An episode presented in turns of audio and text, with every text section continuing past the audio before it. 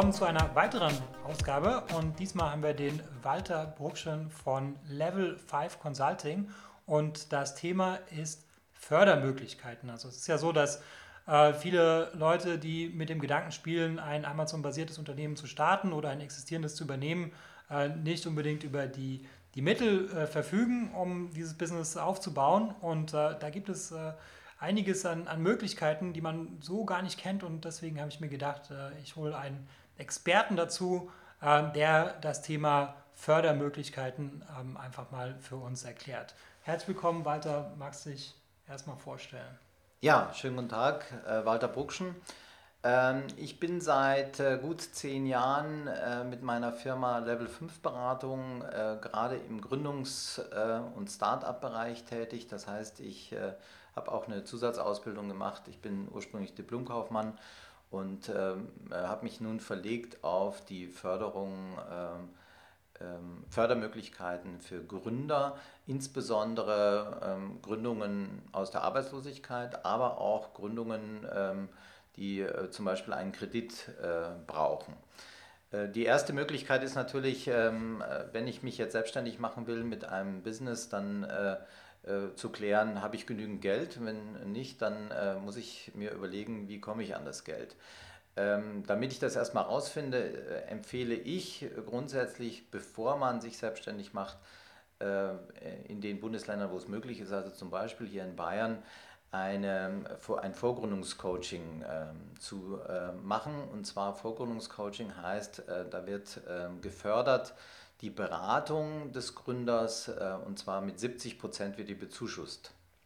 Okay, also da geht es jetzt äh, praktisch darum, dass man, dass man einen, einen Businessplan möglicherweise erstellt, um, um zu überprüfen, äh, ob das überhaupt ein tragbares Konzept ist oder worum, worum geht es da jetzt bei diesem Vorgründungscoaching? Ja, genau. Also da geht es im Grunde los, bin ich, bin ich eine Gründerpersönlichkeit, äh, habe ich das Zeug dazu, auch wirklich ein Business aufzubauen?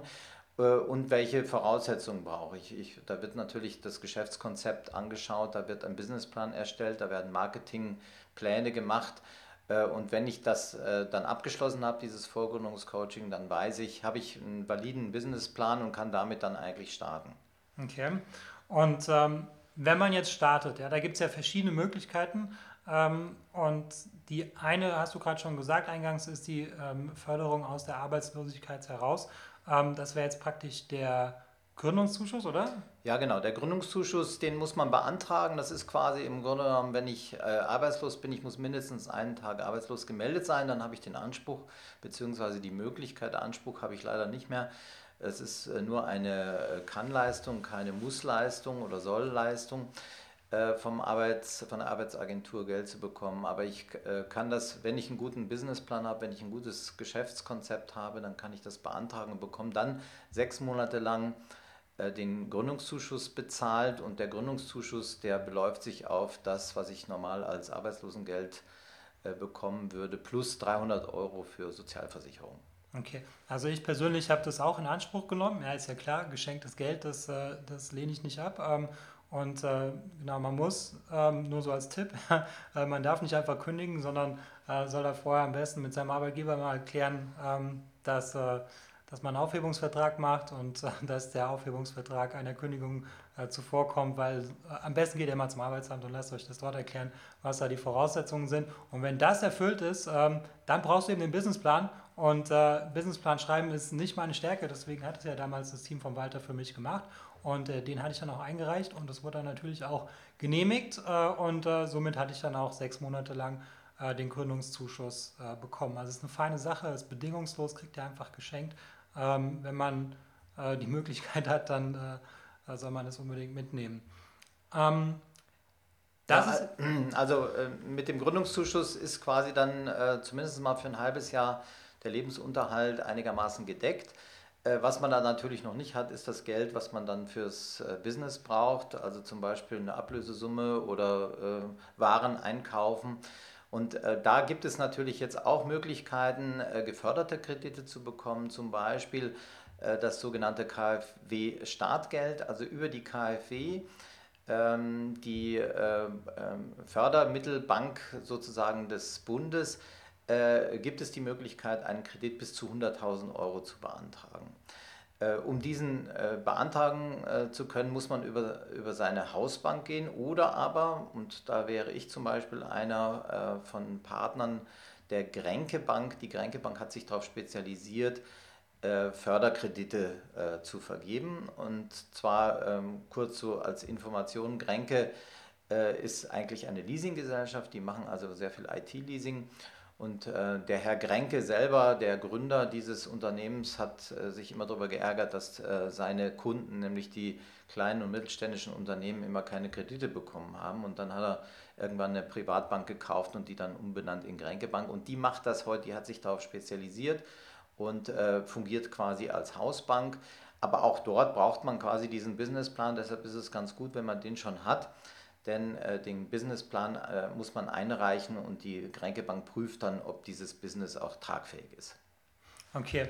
Ähm, und das ist jetzt, ähm, also die, dieser, dieser Kredit wird ja dann praktisch ähm, von der Bank vergeben, aber äh, von der KfW gefördert. Kannst du mal erklären, wie das funktioniert? Ja, genau. Also die, die Bank selber ähm, wird ähm, bis zu 80 Prozent freigestellt durch diese äh, KfW-Kredite. Äh, das heißt also, dass das Risiko für die Bank geringer ist. Die Bank hat natürlich ein großes Interesse daran, das Geld zurückzubekommen und die Zinsen, die darauf äh, fällig sind, auch.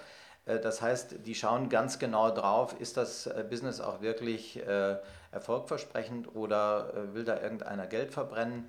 Also wenn ein Business erfolgversprechend ist, dann bekommt man normalerweise diesen Kredit auch und die KfW fördert quasi die Zinsen. Das heißt also, man zahlt dann sehr wenig Zinsen, zwei bis drei Prozent. So im Durchschnitt ähm, äh, ist die äh, Zinshöhe, das ist also äh, wirklich fast gar nichts, wenn man äh, das über einen längeren Zeitraum äh, betrachtet. Ja, also ich meine, es gibt ja jetzt auch so im, im Amazon FBA-Umfeld auch Firmen, die sich auf Warenfinanzierungskredite spezialisiert haben und da ist das, ja, das, das ist glaube ich, da zahlt man zehnmal so viel Zinsen drauf ähm, auf so einen Warenkredit, weil er halt eben nicht staatlich gefördert ist. Ähm, eignet sich dieses äh, Instrument denn prinzipiell ähm, zur Warenfinanzierung oder ist es eher als äh, eine einmalige Starthilfe gedacht? Also grundsätzlich ist das KfW-Startgeld, äh, wie der Name schon sagt, ist natürlich vor allen Dingen für den äh, Beginn äh, eines, äh, einer Unternehmensgründung wichtig. Aber es, also normalerweise ist das eben begrenzt auf 100.000 Euro und davon dürfen nur 30.000 Euro Betriebsmittel sein. Wobei der wahren Grundbestand äh, ähm, äh, quasi investitionsähnlich, als investitionsähnlich angesehen wird. Das heißt also, man kann da, damit auch sein Lager äh, zum ersten Mal füllen ähm, und ähm, äh, kann damit äh, dementsprechend diese Summe relativ hoch ausschöpfen. Okay. Ähm, und kann das ein existierendes Unternehmen auch machen, was jetzt sagt, okay, wir, wir haben jetzt das mal ausprobiert im, in einem kleineren Rahmen, es funktioniert und äh, jetzt möchten wir einfach äh, das Ganze ein bisschen größer machen und würden dann halt eben auf diesen Kredit zurückgreifen. Ist das etwas, was generell gefördert wird oder muss es wirklich was komplett Neues sein? Also das äh, Unternehmen kann schon gegründet sein. Äh, es geht ähm, da um das Vorhaben selbst, was gefördert wird. Also wenn ich jetzt sage, ich habe da schon mal angefangen, nebenberuflich äh, mir schon mal was aufgebaut, einen kleinen Shop angefangen und möchte jetzt aber äh, größer einsteigen, dann ist es sozusagen als Vorhaben zu werten und dann kann ich dafür, kann ich äh, mir diesen Kredit auch äh, besorgen. Äh, wenn dann im Laufe der, der Zeit weiteres Geld erforderlich ist, ist es natürlich gut, wenn man es aus dem Cashflow machen kann. Also wenn man quasi aus den Verkäufen wiederum neue äh, Verkäufe generieren kann, äh, damit man eben nicht von diesen Kredithaien abhängig wird, die 20 Prozent und mehr Zinsen verlangen. Mhm. Okay, ähm, dann, was ich mir natürlich auch noch stelle, ist ja gerade, wenn ich an, an Dragonflip denke, ist, ähm, wenn jetzt jemand ein existierendes Unternehmen übernehmen möchte und äh, ist das etwas, was als neues Vorhaben gewertet wird, weil das Unternehmen an sich, das existiert ja schon, aber halt für den Gründer ist es ja ein neues Vorhaben. Ähm, inwieweit ist das äh, dafür auch ein, ein gutes äh, Instrument, um ein, ein existierendes Business zu übernehmen? Ähm, das ähm, Problem bei äh, Neugründungen ist ja immer, dass es keine Historie gibt. Das, äh, das heißt, die Bank kann im Grunde nur so ein bisschen nach Gefühl gehen, äh, wie erfolgreich wird das Unternehmen sein. Der große Vorteil einer äh, Unternehmensübernahme ist natürlich, dass man auf historische Daten zugreifen kann, wenn das Unternehmen zum Beispiel schon zwei, drei Jahre existiert dann äh, gibt es vielleicht auch Bilanzen, sollte es zumindest geben. Dann gibt es Unterlagen, wie ist denn das Geschäft gelaufen in den letzten Jahren. Und diese Unterlagen, die sollte man als Gründer dann möglichst heranziehen, äh, um darzulegen, dass das Geschäft auch wirklich erfolgversprechend ist. Das heißt, man hat dann eigentlich ein Ass im Ärmel, nämlich man kann zeigen, schaut, das Unternehmen funktioniert, aber ich als Gründer kann trotzdem diesen Gründerkredit in Anspruch nehmen. Okay, ja, also das ist ja, das ist ja dann praktisch noch besser, ja, wenn es sogar förderlich ist. Und äh, ich glaube, ähm, es ist ein, ein, gutes Instrument, um halt noch ein bisschen Leverage zu bekommen. Also das heißt, wenn man jetzt äh, auf Dragonflip einen Deal sieht, der, was weiß ich, 150.000 Euro äh, kostet, ähm, aber man verfügt halt eben nicht über, über, den, über den vollen Betrag, ähm, dann wäre das, glaube ich, so etwas, was man im Hinterkopf behalten kann. Ähm, wäre das etwas, wo du dann auch sagen würdest, da könnten wir mal im Vorfeld irgendwie ein Gespräch führen, um halt äh, zu schauen, ob das äh, zumindest in, in, Teilen dann auch äh, gefördert wird? Ähm, oder wie, wie, sollte man da normalerweise vorgehen? Genau, also ich biete da an, äh, auf jeden Fall ein Erstgespräch äh, zu führen und äh, was man relativ leicht bekommt, ist der sogenannte Quick-Check. Äh, Grenke Bank äh, bietet das an. Also als Berater der Grenke Bank ähm, kann ich auf das Online-Tool zugreifen und äh, ähm, da brauche ich nur wenige Daten, um diesen Quick-Check durchzuführen. Der Quick-Check bedeutet, es wird überhaupt mal geschaut, ist jemand überhaupt kreditwürdig und da ist zum Beispiel wichtig, dass man keine Lastschriftrückgaben hatte in den letzten zwölf Monaten und solche Sachen. Also einfach die Bank prüft einfach, kann jemand überhaupt den Kredit bekommen? Wenn es schon einen Businessplan gibt, ist es natürlich hervorragend, dann kann man diesen äh, relativ einfach überprüfen und schauen, äh, sind alle Unterlagen da, die man braucht. Wenn es historische Unterlagen gibt, dann ist es immer gut, die Bilanzen der letzten zwei Jahre vorweisen zu können äh, für die Überprüfung der Grenke Bank, um dann so einen Kredit zu bekommen. Also eigentlich der erste Schritt wäre im Grunde genommen zu sagen, okay, ich äh, ähm, ich frage mal den Berater, was der davon hält, äh, äh, welche Sachen vielleicht noch fehlen und was man nachholen muss und äh, dann können wir das in einem kurzen Gespräch abklären und sollte da noch was erforderlich sein, kann man auch schauen, ob man eine geförderte Beratung in Anspruch nehmen kann. Mhm.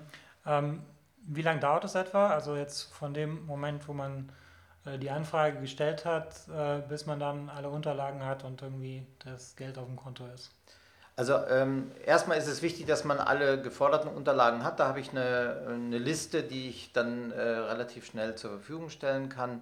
Äh, wenn alle Unterlagen da sind, der Quick-Check ist innerhalb äh, äh eines Tages da. Das heißt, ich weiß, äh, bekomme ich überhaupt einen Kredit?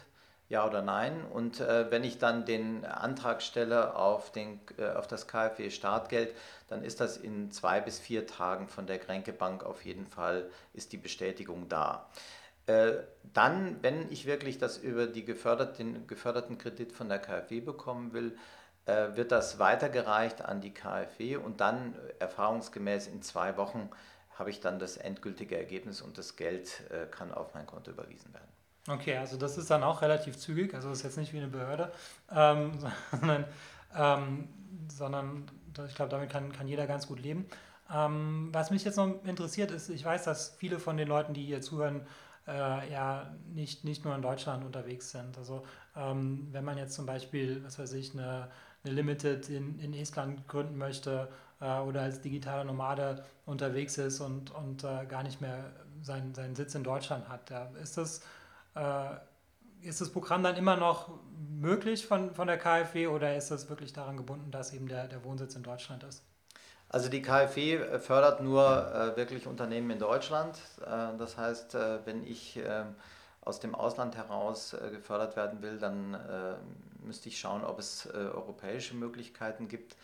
Ähm, da würde ich allerdings eher da, davon abraten, weil es viel zu kompliziert wird, wenn ich da über mehrere Länder auch noch verfügen muss.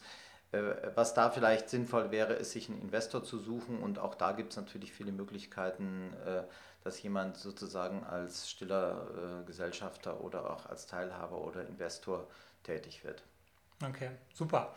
Das war super informativ. Ähm, vielleicht zum Abschluss ähm, sagst noch, wo man dich finden kann, wenn das für, für den Zuhörer jetzt ein, Thema ist, ähm, dass man dann mit dir in Kontakt treten kann. Mhm. Also meine Firma heißt Level 5 Beratung, Level 5 als Zahl Beratung.de.